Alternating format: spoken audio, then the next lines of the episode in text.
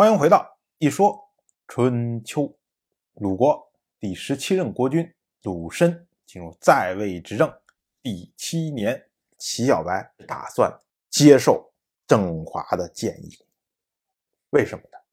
因为齐小白老了，本年是齐小白在位的第三十三年，以他二十岁执政的话，那么到现在已经。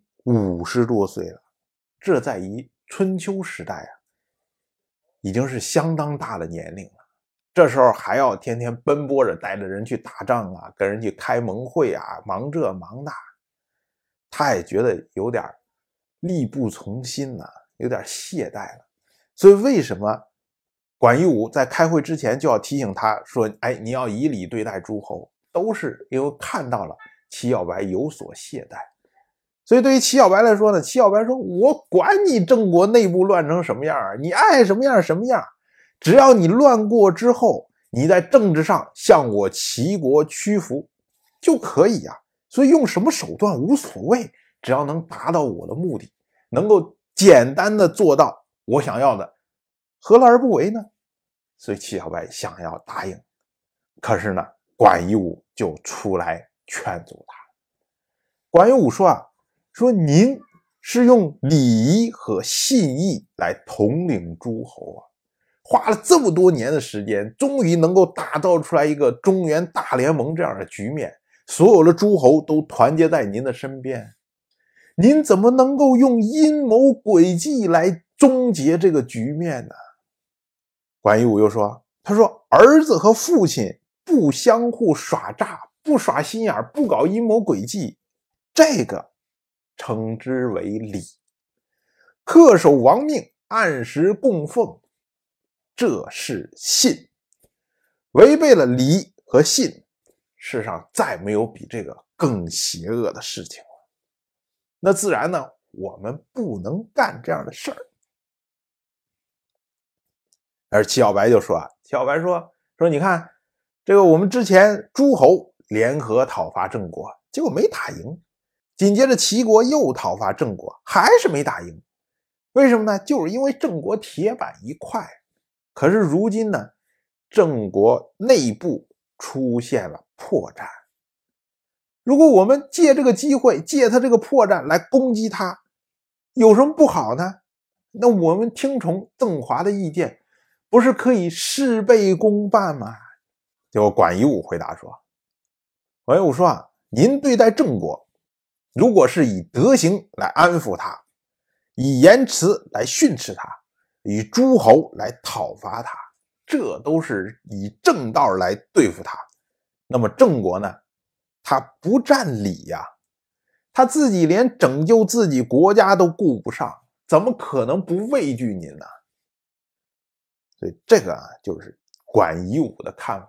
管夷吾实际上是看破了郑国的局面。你想郑国现在对于齐国何其的畏惧，否则他也不会内部两派天天在吵架，否则他也不会舔着脸要来亲附齐国。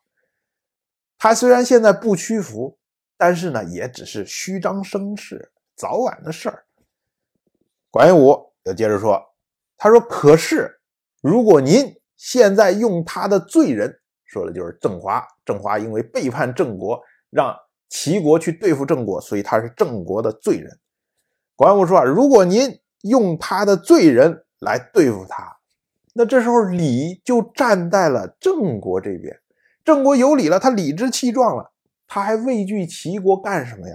他就可以统合内部来对抗齐国。这对于齐国来说才是最大的威胁。”管武又接着说：“他说啊，更何况统合诸侯是为了遵从德行。”在诸侯的盟会之中，凡是牵涉到德行、刑罚、礼仪、道义这些事情，所有参加盟会的国家都会予以记录。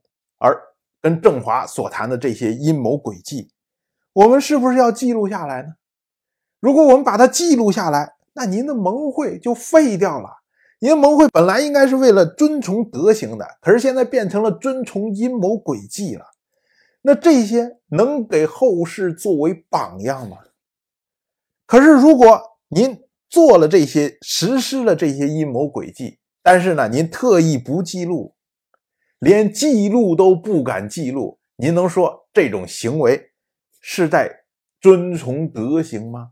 所以呢，你一定不要答应郑华，郑国迟早会接受齐国的条件的，不用那么着急，有点耐心，等一等就好。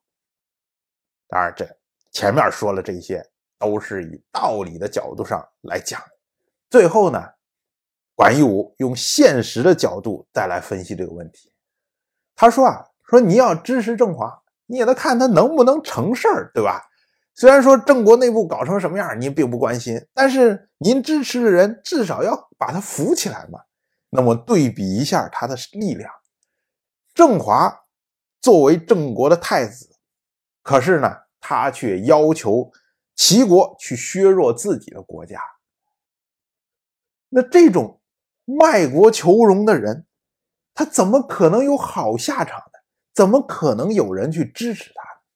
可是反观郑国这一面，郑国现在有叔詹、有赌叔、有师叔这么三位贤臣执掌国政。郑华是不可能钻了他们的空子的，所以郑华必然失败。您何必要背一大堆的恶名，最终就为了去支持一个必然失败的人呢？哎，这么一套话说下来，齐小白一听，哎呀，的确如此。所以呢，齐小白就推辞了郑华。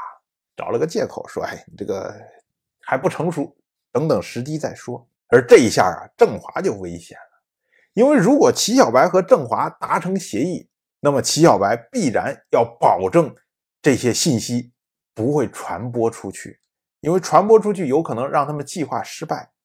可是如今没有达成协议，那么齐小白这面呢就没有保密的义务，所以这件事情呢，慢慢就传回到了郑国去。而郑华也就因此在郑国获罪。当然，我就这么一说，您就那么一听。感谢您的耐心陪伴。如果您对《一说春秋》这个节目感兴趣的话，请在微信中搜索公众号“一说春秋”，关注我。您不仅能得到《一说春秋》文字版的推送。还可以直接和我互动交流，我在那里等待您的真知灼见。